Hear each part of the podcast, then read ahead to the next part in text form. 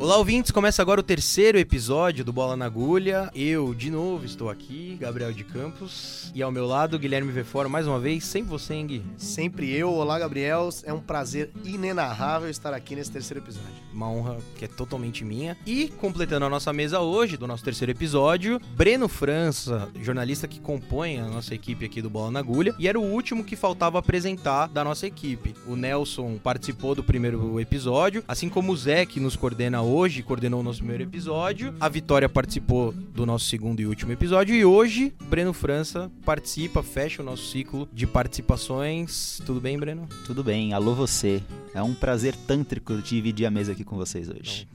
E a tantricidade do prazer é totalmente nossa. Sem mais delongas, começamos agora o terceiro episódio do Bola na Agulha.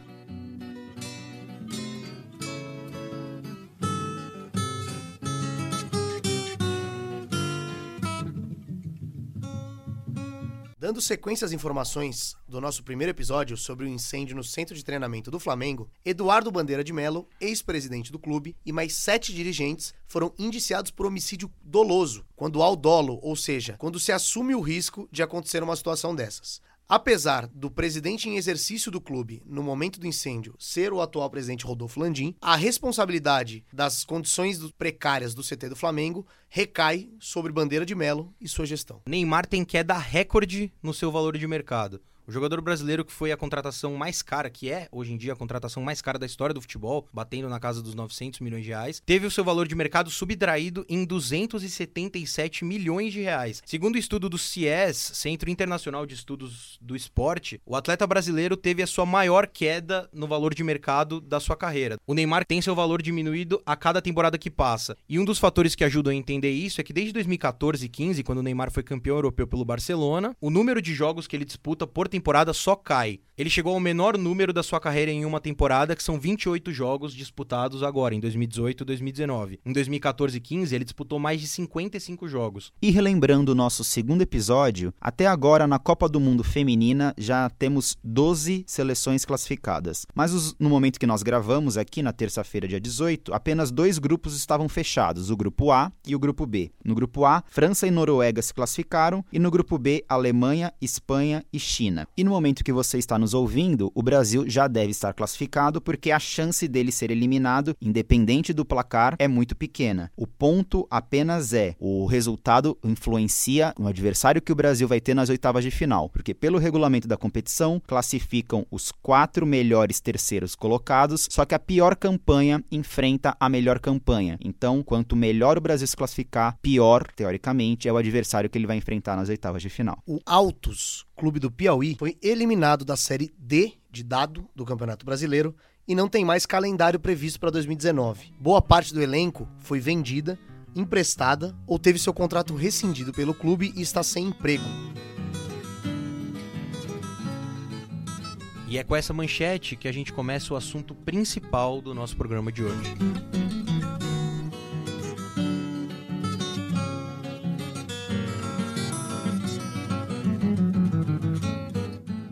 Caso do Altos, que você retratou no bloco anterior, Gui, ele é apenas um entre tantos outros casos de times profissionais que ficam sem atividade a partir do segundo semestre. E o que a gente vai conversar aqui hoje é justamente sobre o calendário do futebol brasileiro. Em um ano atípico, porque a gente tem uma competição que para as principais divisões nacionais, que é a Copa América, que deixa o nosso campeonato parado do dia.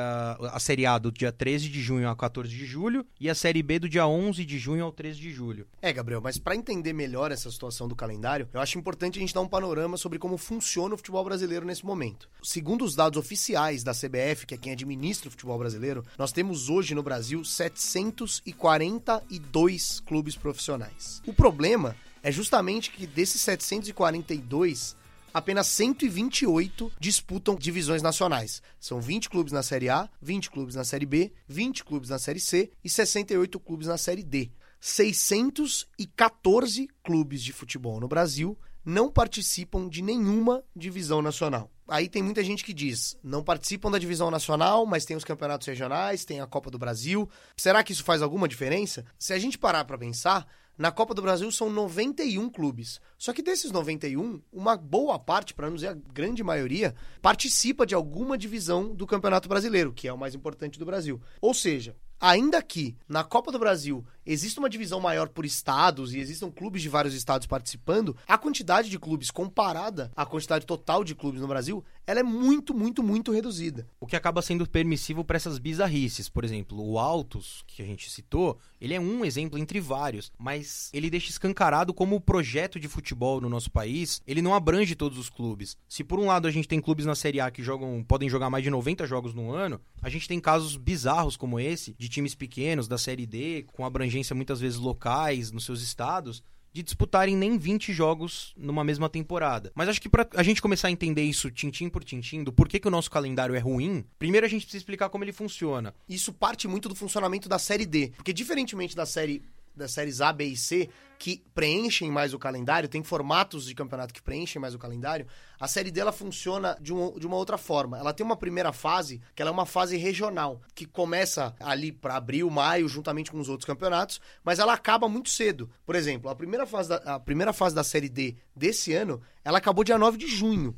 Então, os times que foram eliminados, que não passaram para as próximas fases, que correspondem a mais da metade dos 68 clubes participantes da Série D, tiveram sua participação no ano futebolístico do Brasil encerrada. O clube precisa, por uma questão de caixa de pagar suas contas, demitir todos os jogadores, desfazer todo o elenco, desfazer todo, um projeto esportivo em função é, dessa questão da Série D. Não, e só para explicitar, é bom que a gente explique, que a gente comece a explicação a partir da Série D, porque são quatro as divisões nacionais do país. Só que só a Série D pega um recorte de clubes maior do que a soma de séries A, B e C. Então, a gente analisar as séries A, B e C como um parâmetro do futebol brasileiro é um recorte muito pequeno de uma elite que está privilegiada nesse calendário. É importante a gente apresentar números, senão fica uma coisa subjetiva a gente falando aqui como funcionam as divisões. E acho que um caso muito interessante de se pensar é o caso do Joinville, que é um clube de Santa Catarina, um clube tradicional de Santa Catarina. Em 2015 disputou a Série A do Campeonato Brasileiro. Naquele ano, com Série A, Copa Sul-Americana, Copa do Brasil, Campeonato Estadual, o clube disputou 63 jogos. E de lá para cá, o time sofreu uma queda vertiginosa. De 2015 para 2019, o time foi parar na Série D, caiu para B, para C e agora na Série D, e esse ano foi eliminado da Série D na primeira fase. Como já tinha sido eliminado da Copa do Brasil, como o Campeonato Catarinense acabou, o time esse ano só disputou 25 jogos. E tem mais um campeonato agora no final, que é a Copa Santa Catarina. Disputando a Copa Santa Catarina até o final, jogando todos os jogos, o Joinville vai disputar só mais 10 jogos no ano. Isso vai dar 35 jogos, que é quase metade do que o time disputou em 2015, quando estava na primeira divisão nacional. É, e se a gente pensar num recorte só da, da primeira e segunda divisão, o Joinville, que estava em 2015 na primeira divisão, ele disputou 38 partidas só com a primeira divisão. Ou seja, só com o Campeonato Brasileiro, tirando todos os outros campeonatos que circundam as divisões nacionais. Que bom que você falou. Só com os jogos dos, dos, do Campeonato Brasileiro da Série A, que são 38, ele disputou o mesmo número de partidas que ano passado, por exemplo. Que ele, tava, que ele disputou a Série C, a Copa do Brasil e o Campeonato Estadual. Ano passado foram 38 jogos na temporada inteira. Quando um time está na Série A, ele disputa 38 jogos só no Campeonato Brasileiro. E é por isso que a gente fala muitas vezes que o Campeonato Brasileiro precisa ser mais valorizado. Muita gente discute, inclusive, a mudança de formato dele de pontos corridos para o mata-mata, mas é o Campeonato Brasileiro com seus pontos corridos e suas 38 rodadas que garante o calendário para esses times ao longo de todo o ano. Porque a gente destacou aqui, mas vou ressaltar, que é, além da pouca quantidade de jogos, o que faz diferença, principalmente para os clubes pequenos, é o tempo de inatividade. Então, aqui no caso do Joinville, que a gente estava citando, o Joinville disputou sua última partida no ano passado em agosto. De agosto até janeiro, o clube ficou inativo. O que acontece? Como o Vefor já destacou, o time tem que se desfazer desses jogadores porque não consegue arcar com os custos de manter uma equipe profissional sem ter a renda da bilheteria, dos patrocinadores e tudo mais. E aí volta a disputar os campeonatos em janeiro. Quando volta a disputar em janeiro, tem que remontar uma equipe e começar o trabalho inteiro do zero de novo, o que prejudica muito qualquer evolução do nível do futebol. É, nocivo para o projeto esportivo, é nocivo para as relações de trabalho do clube com os jogadores, é nocivo para todo um processo. É nocivo para os próprios atletas, pela condição física deles que não é aprimorada. É, e assim, a gente está falando do Joinville, tá? Que é um clube tradicional. Se a gente for, for chegar nos, no, nos cantos do Brasil, nos rincões do nosso país, a gente vai chegar em casos mais extremos ainda. O Barcelona de Rondônia, por exemplo, foi rebaixado no campeonato estadual, fez uma campanha muito ruim na Série D e foi eliminado na primeira fase. E somados os jogos do estadual com a Série D, Até o presente momento, até hoje, 18 de junho de 2019, o Barcelona de Rondônia disputou na temporada 14 jogos. E nesse momento, daqui até o final do ano, sabem quantos jogos o Barcelona vai disputar? Nenhum. O calendário do Barcelona acabou em 2019 com 14 jogos disputados. E claro que é assim, o caso do Barcelona, ele é um caso muito extremo, mas a média dos clubes menores no Brasil é essa, é jogar pouco, ter que desfazer os seus times, como a gente disse, ter que remontar todo um projeto. Ao mesmo tempo, tem o caso dos times grandes, que são o extremo oposto do Barcelona de Rondônia. E o Brenão vai dar uma introdução aqui pra gente, vai falar um pouco mais sobre como funciona o calendário dos times maiores, ou se não maiores, como funciona o caso dos times que disputam as divisões de elite do futebol brasileiro. Justamente, é, como a gente estava falando, no caso do Barcelona, ele não tem um outro campeonato estadual ou regional para disputar. Então, uma possível solução, muitas vezes levantada, é esticar o campeonato estadual, espalhar ele ao longo do ano e ele ter mais jogos. Só que o que funcionaria como uma solução para os times pequenos já é um problema para os times grandes. Atualmente, o calendário do futebol brasileiro reserva 18 datas para o campeonato estadual. Ou seja, os times grandes, o Flamengo, o Santos, o Corinthians, o Palmeiras, os times que a gente está acostumado a ver as transmissões na televisão, tem que jogar 18 rodadas, 18 datas reservadas só para o campeonato estadual. E isso faz com que o resto do ano deles fique muito exprimido, porque eles têm muitos outros compromissos. A gente fez um levantamento aqui e, óbvio, que exagerando, considerando um time que chegasse em todas as finais de todas as competições que disputasse, uma, uma equipe no Brasil poderia disputar até 97 jogos numa mesma temporada. É, a gente pegou o exemplo do Bahia, né? Exemplo do Bahia é, é, um, o Fortaleza seria outro, porque são equipes que, além de Copa do Brasil, Campeonato Brasileiro, podem estar na Libertadores, podem jogar Recopa, é, Mundial e tudo mais, eles têm o agravante da Copa do Nordeste, que é um campeonato regional que soma mais 12 jogos que eles podem atingir. Mas vamos fazer essa conta, vamos fazer essa conta passo a passo para a gente não se perder? São então 38 jogos do Campeonato Brasileiro, são dois turnos de 19 rodadas. São mais 18 datas do campeonato estadual, como a gente ressaltou. Aí vem a Libertadores, que somando a pré-Libertadores, a fase de grupos e a fase final, são mais 17 jogos. Na Copa do Brasil, considerando o exemplo do time que vem da Libertadores, ele entra nas oitavas de final e aí ele tem mais possíveis oito jogos até o título. A Recopa, que é aquele torneio entre o campeão da Libertadores e o campeão da Sul-Americana, jogo de ida e volta, mais dois. O Mundial também são mais dois jogos, porque são partidas únicas, mas os times sul-americanos entram na semifinal e uma possível final ou disputa de terceiro lugar. E no caso do que a gente citou, Bahia, Ceará, Fortaleza e CSA, são quatro clubes que estão na Série A do Campeonato Brasileiro esse ano e que disputam a Copa do Nordeste, e aí eles têm mais 12 datas para somar na conta. É, e além das 12 datas, eles começam a temporada, começaram esse ano, por exemplo, no dia 15 de janeiro. Ao passo que os times que só disputam estadual, então você pega os quatro times grandes daqui de São Paulo, eles começaram, e os do Rio começaram a temporada no dia 19. Além dos times que jogam a Copa do Nordeste e poderem disputar a Série A, a Copa do Brasil e todos os campeonatos que você citou, terem um acréscimo de jogos, de 12 jogos, que não é pouca coisa. Se a gente pegar e fizer uma divisão tendo dois jogos por semana, nesses dois jogos, são É mais seis... de um mês de campeonato. É, é um mês e meio de campeonato. Então... Seguido, né? Sem descanso. É, exato. Você citou os, os 18 datas de campeonato estadual, mais de dois meses de campeonato. Ah, mas então isso não é bom porque eles antecipam um pouco o começo da temporada, eles já que eles têm mais jogos, não é bom porque isso come um pedaço da pré-temporada. E a pré-temporada é essencial para manter o nível de rendimento físico e técnico do time ao longo da temporada. Não faz sentido antecipar em uma semana para encaixar 12 jogos a mais, sendo que você tira uma semana de preparação dos times. Já foi divulgado o calendário de quando voltar da Copa América e vão ter times, os times que estão na Libertadores, que estão na Copa Sul-Americana e que estão na Copa do Brasil, muitos deles vão ter que chegar a jogar é, é, jogos a cada dois, três dias. O que, como o Gabriel disse, somado a uma preparação curta é, ruim, pode ser extremamente prejudicial para a saúde e para a forma física dos atletas. É, e só um adendo, isso que você citou dos dias de descanso, é o prazo mínimo que a FIFA exige de intervalo de um jogo para outro. A FIFA exige que haja pelo menos dois dias de descanso entre uma data e outra. Os times brasileiros, nesse período agora de volta da Copa América, os meses de agosto, setembro, principalmente, eles vão bater no limite disso, chegando a poder fazer uma média de 3,35 dias a cada jogo, o que é quase a meta da FIFA, que é um jogo a cada três dias. Então, o calendário vai afunilar de um jeito que a gente vai ficar no limite do que permite as regras da FIFA do que é uma prática minimamente saudável do esporte. Não é frescura da FIFA. É porque é um esporte de altíssimo rendimento, profissional, ele exige fisicamente muito dos seus atletas, emocionalmente. O Brasil vai ficar na boca do limite que a FIFA estipula como o ideal, o obrigatório de dias entre um jogo e outro. E agora, é bom vocês terem tocado nesse assunto porque a gente começa a descobrir por que, que o nível do jogo no Brasil acaba caindo, porque é isso, a quantidade de jogos é insana, é absurda, incompatível com o que se espera do rendimento de um esporte profissional. Agora, essas contas que a gente está fazendo são sempre levando em consideração esse máximo de 97 jogos, que é um caso extraordinário. Na média, a gente fez, também fez a conta dos 20 times que estão na Série A esse ano. No ano passado, em média, média, cada um disputou 65 jogos. Em 2018, o Atlético Paranaense foi o time que mais jogou partidas. Ele esteve acima dessa média, ele chegou a 74 jogos.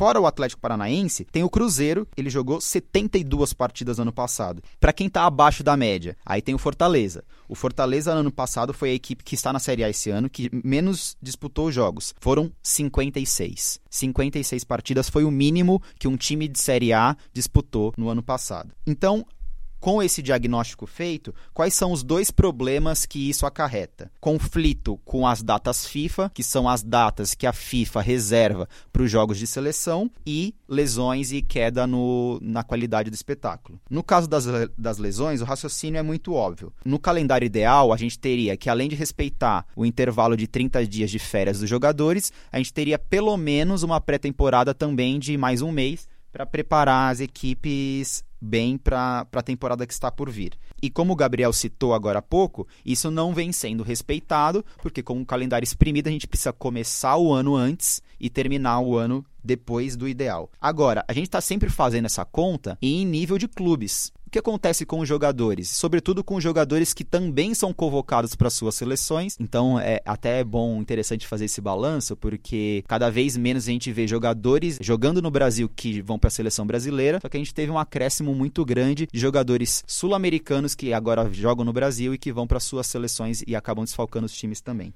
A gente destacou aqui o exemplo do William Bigode, que no ano passado foi o jogador de Série A que mais disputou partidas. O maior jogador da história do Palmeiras. Olha só.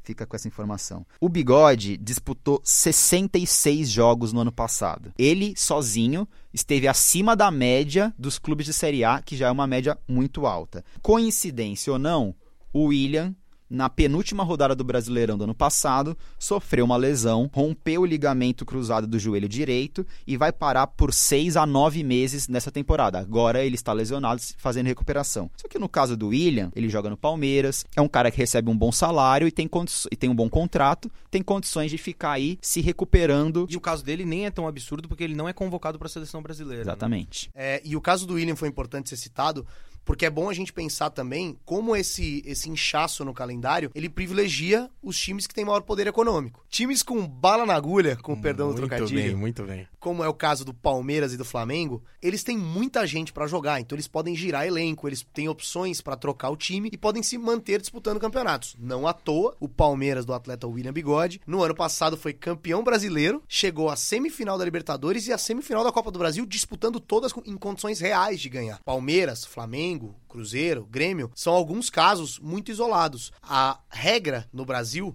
inclusive porque os clubes têm muita dívida e pouca capacidade de investimento, é ter um elenco mais enxuto, é ter um time titular e se a gente pensar na lógica desses times que. que a gente citou os exemplos aqui, o Altos, o Barcelona, são times que formam equipes temporárias. Então a gente pensa agora, o Altos demitiu, vendeu, emprestou boa parte do seu elenco que disputou a temporada. Consequentemente, por razões óbvias, para começar a temporada do ano que vem, ele vai ter que praticamente recontratar todo um elenco. E aí nessa você fica não só na, na no imponderável do que pode ser o trabalho para as equipes, mas uma relação muito frágil de trabalho entre os clubes e os jogadores jogadores. A gente não pode pensar nos jogadores de futebol como os caras milionários, como o próprio caso do William Bigode. Que, que são totalmente as exceções no totalmente Brasil. Totalmente exceção. O cara ganha 400 mil reais por mês. Quanto? 450? Que são os caras que a gente vê e a gente acaba criando na nossa cabeça aqui o padrão do futebol é esse, Exato. mas não é. é. O padrão do futebol é o cara que fica desempregado seis meses do ano porque não tem mais competição para disputar. E que às vezes recebe um salário mínimo, quando muito.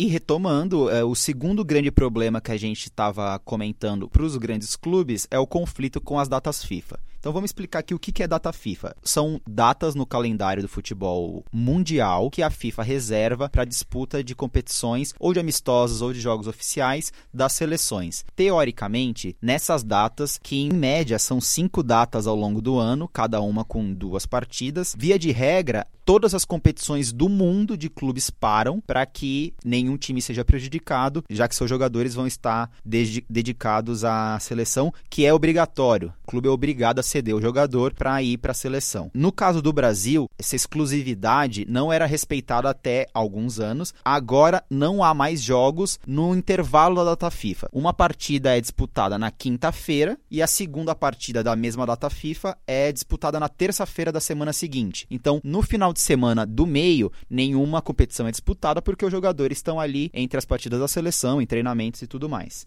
No caso do Brasil, porém, tá tendo jogo na véspera do jogo da seleção e no dia imediatamente depois do jogo da seleção. Isso acaba gerando cenas como a que a gente se acostumou a ver nos últimos anos, que são os clubes fretando aviões para trazer os jogadores dos amistosos ou dos jogos da seleção de várias partes do mundo para disputar um jogo no Brasil. É, no... no caso do Arrascaeta, eu acho que ele é o mais emblemático, recente, né? Teve um amistoso da seleção uruguaia na segunda-feira e o jogo da volta da Copa do Brasil, Corinthians e Cruzeiro, em Itaquera, na quarta. O jogo do Uruguai foi no Japão. O Cruzeiro conseguiu fretar um avião para o Arrascaeta, ele veio, chegou no dia do jogo em São Paulo, meio-dia, ficou no banco de reservas, entrou no segundo tempo, tudo bem que ele acabou fazendo o gol da vitória, é, infelizmente aí para quem é corintiano, mas foi o caso mais recente famoso, assim, foi uma operação resgate para trazer o Arrascaeta do Japão depois de ter jogado um jogo com a sua seleção para jogar uma final de campeonato, gente. Era uma final de campeonato dois dias depois de uma data FIFA. É, eu lembro também num caso bizarro que em 2016 o Paulo Nobre, ex-presidente do Palmeiras, que tinha pouco dinheiro, ele pessoalmente fretou um avião pro Gabriel Jesus e o Mina, Mina da Colômbia, né, que hoje joga na Inglaterra, voltassem pro Palmeiras. À época o Palmeiras disputava o Campeonato Brasileiro, seria campeão naquele ano, mas ele do dinheiro próprio dele fretou um avião para que eles pudessem voltar. Então, realmente,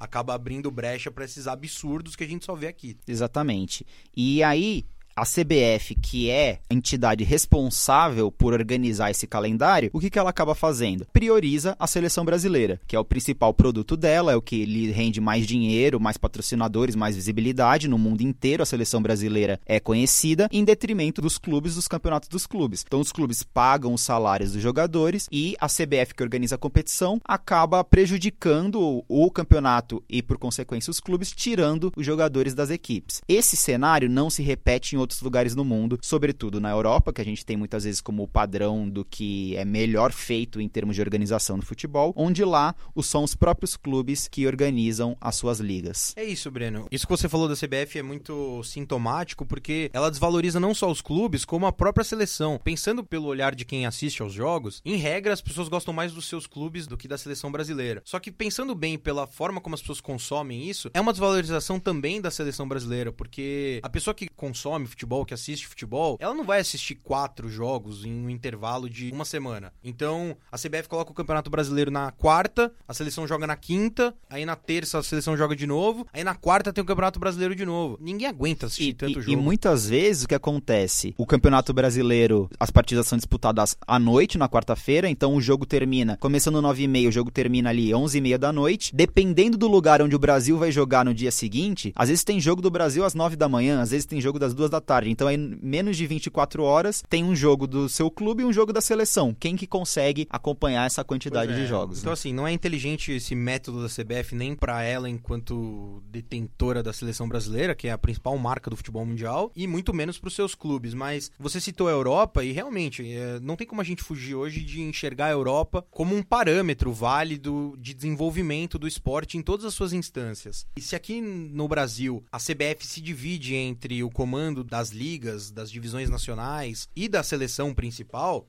na Europa é diferente. Em regra, os países principais, aí a gente pode citar Inglaterra, Alemanha, Espanha, França, eles compõem as suas ligas pela força dos clubes. As ligas locais, as ligas nacionais, são construídas e feitas pelos clubes, em entidades e associações dos próprios clubes. Quem é quem tem interesse, propriamente dito, em fazer os campeonatos? E existem entidades e associações independentes dessas dos clubes que gerem as seleções. Com essa organização das ligas maiores na mão dos clubes, o papel da federação, muitas vezes, é cuidar da manutenção do calendário dos clubes menores. Isso faz com que, na Europa, nos países tradicionais do futebol europeu, europeu, os clubes menores tenham um calendário cheio, eles consigam fazer mais jogos do que os times aqui do Brasil. Muito raro na Europa ter uma situação como a do Altos do Piauí, por exemplo, que tem que demitir o time inteiro porque jogou 14 jogos no ano. E além dos times menores nas, na, nas ligas europeias, as federações também assumem um papel muito grande das categorias inferiores à profissional. Então eu me lembro do exemplo da Federação Alemã, que além de cuidar da seleção, ela estava construindo centros de treinamento para categorias de base no país inteiro, para justamente incentivar que novos jogadores surjam. Esses jogadores eles vão jogar nos clubes, que vão ter ali novas peças para rodar seus elencos, e aí Novos depois fundos, fontes de investimento. novas né? fontes de investimento, não deixa de gerar dinheiro também. E aí depois esses jogadores vão estar na seleção principal. Então a, a, a federação se encarrega de cuidar da seleção principal e das categorias de base, dos clubes menores, do aquilo que os clubes por si só não são capazes de organizar. E isso dá resultado, né? É, O Breno citou a Alemanha, mas outro país que também tem feito isso nos últimos 15, 20 anos é a Bélgica. Curiosamente, Alemanha e Bélgica são os dois países que recentemente eliminaram a seleção brasileira na Copa do Mundo. Mas então por que a gente traz a Europa aqui? Porque é um campo de comparação interessante, porque mostra o que tem de mais desenvolvido no esporte profissional hoje e mostra como o Brasil está atrasado. Tem discrepâncias em relação ao modo como os europeus gerem o esporte. A começar por uma diferença clara, o calendário. Aqui no Brasil, a temporada, e não só a temporada de futebol, a temporada como um todo, escolar, de todas as formas, ela vai de janeiro, fevereiro até dezembro. Na Europa não, como todo mundo sabe, na Europa, nos países do hemisfério norte e até alguns países do hemisfério sul, como a Argentina, tem os seus calendários esportivos de agosto, última semana de julho, primeira semana de agosto, até final de maio. Então, se a gente pensar, então a temporada ela começa no segundo semestre do ano, passa o Natal, passa o Ano Novo, e ela continua até o final de maio. Então, se a gente comparar a Europa com o Brasil, a gente pega o caso do Bahia, por exemplo, que teve a sua temporada passada encerrada em dezembro, na primeira semana de dezembro, e voltou a jogar esse ano no dia 15 de janeiro. Ele teve um mês, um pouco mais de um mês para preparação. Os times na Europa, em regra, têm mais de dois meses, porque eles ficam parados do final de maio, começo de junho, ao começo de agosto. E nesse tempo eles fazem toda a preparação técnica, to- to- toda a preparação física, com um agravante. Eles jogam muito menos que os times do Brasil. A gente pegou alguns exemplos aqui de times que foram muito bem sucedidos, e em regra são muito bem sucedidos na Europa. O Barcelona da Espanha, ele Não é o de Rondônia. é, apesar de um nível muito correlato, assim, de, de, de, de clubes, não é o de Rondônia, é o Barcelona da Catalunha, Que é inspirado no Barcelona de Rondônia, com certeza. claramente. creio que sim. Mas a gente pega o exemplo do Barcelona, voltando. No máximo, numa temporada em que o Barcelona foi muito bem, que foram as temporadas, por exemplo, de 2011, em que o time ganhou tudo, e em 2015, em que o time tinha o Messi e o Neymar como os principais protagonistas, o time fez 68 jogos e 67 em 2015, 68 em 2011 e 67 em 2015. Vamos pegar, por exemplo, o caso do Manchester City na Inglaterra. O Manchester City ele foi o principal time inglês da temporada, se a gente pensar no país. Ele disputou 61 jogos no ano. Ele disputou os 38 do campeonato inglês, chegou na final da Copa da Liga Inglesa, na final da FA Cup, que são as duas Copas Nacionais da Inglaterra, e foi Até as- até as quartas de final da Liga dos Campeões. Ele jogou 61 jogos nesse ano. Ele jogou menos jogos, tendo eficiência máxima em quase todos eles, do que o William Bigode jogou pelo Palmeiras, Exatamente. nem sendo titular. É, e é importante ressaltar isso. A discussão do calendário, ela não é cara somente ao Brasil. Os países europeus também discutem calendário, só que eles têm problemas muito menores para lidar do que os nossos. Se o City, numa temporada absurda, faz 70 jogos, a gente elencou o Bahia aqui, que pode chegar a fazer mais de 95 em uma temporada que tem uma pré temporada e um período de preparação menor, metade dos europeus. Então os europeus têm mais tempo de preparação e menos jogos. Eu acho que vale, vale fazer um, um adendo aqui, que para além do calendário ser mais enxuto, ter menos jogos, tem uma questão concreta que é muito importante. Os deslocamentos dentro dos países europeus, eles são muito menores que no Brasil. Com o nosso calendário daqui, muitas vezes um time da Série A, ele joga um jogo na quarta-feira em São Paulo e no, no sábado ele tem que jogar um jogo em Pernambuco ou no Ceará. Que- depois ir pro Rio Grande depois ir pro Sul. Rio Grande do Sul, exatamente. Os países europeus, por terem dimensões menores, eles também propiciam uma situação muito mais confortável e que possibilita uma recuperação mais rápida e mais efetiva física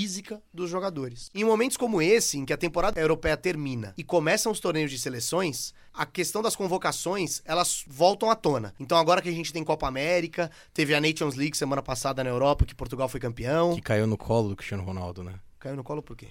Porque ele, apesar de não ter feito gol na final, que nem ele não fez gol na final de 2016 da Eurocopa, ele é um grande líder, né? E ele incentivou os seus atletas a irem lá e fazerem os gols pro Portugal e darem mais um título para ele. É uma carreira. besta enjaulada com ódio. É, que, É, o- nem, que nem ele incentivou o Sérgio Ramos a cabecear aquela bola contra o Atlético do título. Ele é um grande líder. É, e você é um grandíssimo implicante com o Cristiano Ronaldo, Não. que é um grande jogador, assim como o centro da atual polêmica no que diz respeito às convocações da seleção. Ele, o atleta Rodrigo, ou Rodrigo, O raio da vila. o raio da vila, como disse bem Brenão, que foi convocado para disputar com a seleção brasileira o torneio internacional de Toulon. Torneio vencido, inclusive, pela seleção brasileira de Rodrigo, Pedrinho, Matheus Vital e companhia. A convocação do atleta Rodrigo impediu que ele realizasse alguns jogos pelo Santos. Jogos esses que seriam seus jogos de despedida pelo clube da Vila, uma vez que Rodrigo está de malas prontas para Madrid, para jogar no Real Madrid. E isso é, o fato do Rodrigo não ter conseguido jogar alguns jogos no Campeonato Brasileiro, para além da questão da despedida, também traz um prejuízo esportivo para o Santos. E isso levou a algumas reclamações por parte do presidente José Carlos Pérez, mandatário do Peixão. Aliás, eu queria até fazer um, um agradecimento à CBF, né? É, ela conseguiu o que ela queria, é, nós somos desclassificados. No dia 10 de maio, nós mandamos um, um, um, um ofício cinco dias antes da primeira partida. Esse ofício ficou lá desde o dia 10. Nós pedimos que nós íamos perder jogadores. Nós perdemos dois jogadores, poderiam ter perdido muito mais. E ela não respondeu. Ela ficou jogando para frente, jogando para frente não respondeu. Tá aí a declaração do José Carlos Pérez, um pouco emocionada, um pouco, Talvez. mas tem fundamento, né? A desclassificação a que ele se refere, que teoricamente a CBF teria promovido ao Santos, é em relação à Copa do Brasil, campeonato que o Santos foi eliminado pro Atlético Mineiro, mas a reclamação do Pérez, ela tem fundamento. Apesar de não ser o Rodrigo uma peça fundamental do Santos na temporada, e a gente até apurou os números dele, foram 20 jogos do Rodrigo no ano, ele só fez 5 gols. Tudo bem que três deles foram na Copa do Brasil, mas ele só fez 5 gols em 20 jogos. O aproveitamento do Santos com ele é 55%. De 20 jogos, ganhou só 9. Então essa história de falar que o Rodrigo, a ausência do Rodrigo desclassificou o Santos da Copa do Brasil, ela não se comprova, porque o Rodrigo tá longe de ser um dos principais destaques do time em termos de número e de rendimento, de aproveitamento nessa temporada. É um exagero, né? Mas a reclamação do José Carlos Pérez, ela tem fundamento, uma vez que a CBF, por despreparo, por um atraso injustificado, impediu que o Rodrigo participasse das suas partidas de despedida do Santos. O Santos pediu a desconvocação do atleta para as partidas do torneio de Toulon. O pedido do Santos não foi prontamente atendido, foi um processo que demorou para se concretizar. Quando se deu, quando o Rodrigo foi desconvocado e a seleção até chegou a chamar outro atleta no seu lugar, não deu tempo do Santos encaixar o Rodrigo no time titular que disputou a partida contra o Atlético Mineiro. Exatamente. O Santos ficou com medo, teoricamente prejudicado uma segunda vez, por escalar o Rodrigo num jogo, sendo que ele estava convocado para a seleção. Apesar de que a CBF chegou a convocar outro atleta para a vaga dele, mas não liberou ele para jogar no clube.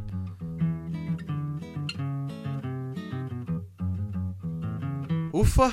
Encerrado o assunto calendário, passada a declaração do Pérez, vamos para nosso tradicional bloco dos destaques, em que cada um de nós, daqui da mesa, traz um assunto que tenha chamado a atenção, alguma matéria, algum dado que tenha saltado aos olhos ao longo dessas duas semanas que passaram desde a nossa última edição. Bom, meus amigos, o meu destaque é a nossa camisa 10 da seleção brasileira, Marta, a maior jogadora de futebol feminino de todos os tempos, que chamou atenção na Copa do Mundo por estar usando uma chuteira que não pertence a nenhuma das maiores fabricantes esportivas do planeta. Isso porque a Marta rejeitou todas as propostas de patrocínio que essas marcas fizeram, pelo fato das propostas serem financeiramente muito inferiores, não só as que ela já recebeu, como também as do futebol masculino. Em contrapartida a isso, ela usou uma chuteira com o símbolo da campanha pela igualdade de gênero no esporte e comemorou seu gol contra a Austrália mostrando a chuteira com esse símbolo. Isso foi um ato importante da melhor jogadora do mundo que acompanha acompanha outros movimentos das atletas.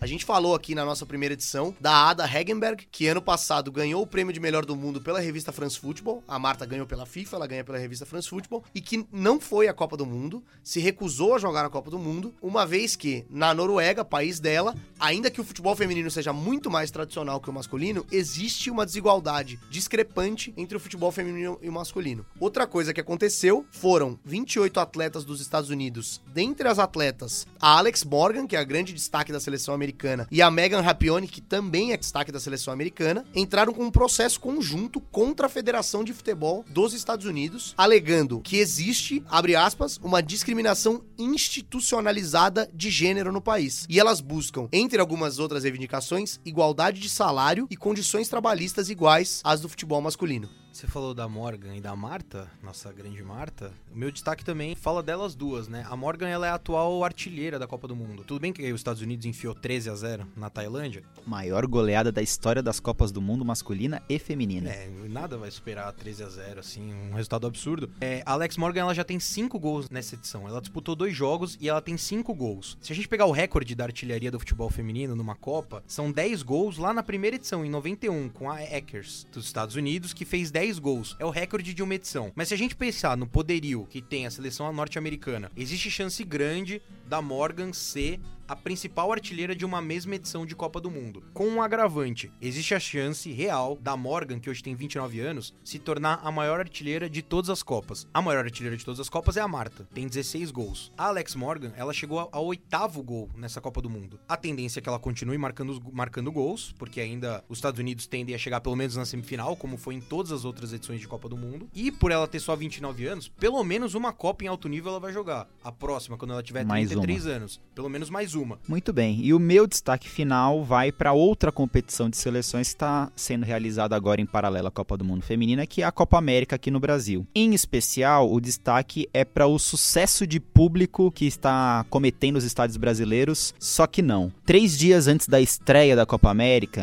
portanto no dia 11, terça-feira da semana passada, exatas uma semana da nossa gravação, o comitê organizador local convocou uma entrevista coletiva em que demonstrou a sua preocupação com a baixa procura por ingressos na edição do Brasil. Até o momento, tinham sido vendidos 600 mil ingressos do 1 milhão disponíveis, portanto 60%. O UOL, até na ocasião, apurou que a Comebol queria ter chegado a esta data com pelo menos 70% vendido. Um dos exemplos mais citados né, a respeito dessa baixa procura de público é o jogo entre Japão e Equador, que vai ser disputado no Mineirão no dia 24 de junho, em que até aquele momento só tinham sido vendidos 1.400 ingressos. Então, 1.400 ingressos não é público nem de Série B do Campeonato Brasileiro. Nessa conta toda, fazendo aqui a ressalva, não se consideram os bilhetes da família Comebol. Sabe o que é família Comebol, Guilherme Vefor? Eu não sei o que é família Comebol. A Guilherme. família Comebol é como a Comebol chama os patrocinadores, cartolas e convidados. É toda a galera VIP, toda a galera camarote que vai a convite da Comebol aí, é, ou que tem ingressos distribuídos. Então toda essa conta aqui não considera esse pessoal. Vendidos mesmo, bilheteria, pessoa física lá que vai lá e compra. 1.400 ingressos tinha só até então esse jogo Japão e Equador. E o mais interessante é que o patrono da família Comebol, o presidente Alejandro Domingues, deu a seguinte declaração quando questionado a respeito dos ingressos. Ele disse que os ingressos não foram vendidos ainda em função da cultura sul-americana, que segundo ele é uma cultura de comprar ingressos na última hora. Essa declaração completamente embasada foi o que serviu para justificar o fracasso de público da Copa América no Brasil. Os preços dos ingressos da Copa América estão variando de 30 reais, que é a meia entrada da categoria 5, a mais barata, até 890 reais, que são os ingressos da categoria 1 para a final, que é o único jogo da competição que teve seus ingressos esgotados. Mas tudo isso aqui que a gente está falando sobre Comebol acaba ficando meio em suspense, meio em dúvida, porque a Comebol também anunciou que tinha vendido 100% da carga de ingressos para a estreia do jogo do Brasil que aconteceu na última sexta-feira contra a Bolívia aqui no Morumbi. A gente sabe que foram colocados 60.340 ingressos à venda. Isso somado ao público da família Comebol, a expectativa de público para o Morumbi na sexta-feira era de 67 mil espectadores. Acontece que a renda do jogo foi de 22 milhões de reais. E o público anunciado foi de 46.432 torcedores. Ou seja, considerando a expectativa e o que se concretizou, aparentemente 20 mil pessoas tinham comprado ingresso e não tinham comparecido, o que é um negócio muito estranho. De qualquer forma, o ticket médio, né, que é o valor médio dos ingressos por pessoa, tinha ficado na casa dos 485 reais. 485 reais para se assistir Brasil e Bolívia pela estreia da Copa América, nove e meia da noite no Morumbi, em São Paulo.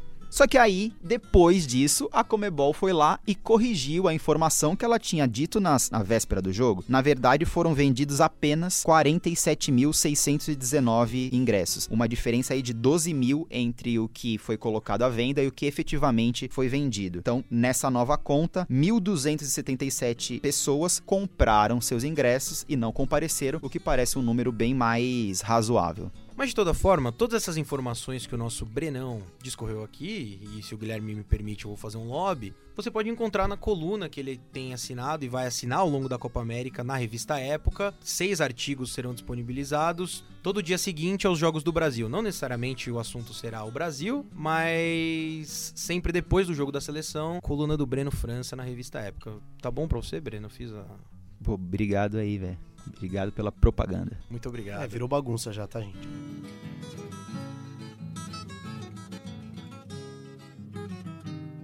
E é com esse clima amistosíssimo do Bola na Agulha que a gente fica por aqui no nosso terceiro episódio.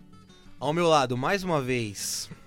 Cara, é gratificante. Eu acho que vão faltar adjetivos para eu descrever o que é ter o Guilherme Belfort do meu lado a cada manhã das quinzenais terças-feiras e segundas-feiras que gravamos o Bola na Agulha.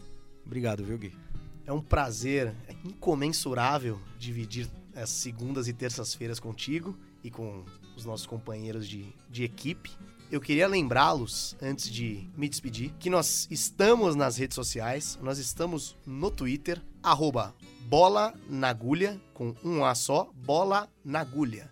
Por ali que a gente publica informações que a gente acha pertinentes, alguns comentários sobre os fatos esportivos. Gostaria de pedir aqui a todas e todos vocês que estão nos ouvindo para que nos sigam no Twitter. E é com essa esse pedido singelo que eu me despeço do terceiro Bola na Agulha. E também agradecemos aqui ao Breno França, nossa grande estrela do dia. Poxa, muito obrigado pelas palavras. Espero estar junto com vocês aí nas próximas edições. E aproveitem lá a dica do VFord de nos seguir nas redes sociais para mandar sugestões de pauta, críticas ou comentários sobre essa e as edições anteriores, para a gente estar sempre melhorando o nosso trabalho também. Muito que bem. Na nossa coordenação hoje a gente teve mais uma vez Zé Paulo Mendes Gomes. As brilhantes mãos de Zé Paulo Mendes Gomes. A, a, a, grande mente por trás de tudo isso aqui, o grande intelecto. E a terceira edição do Bola na Agulha fica por aqui.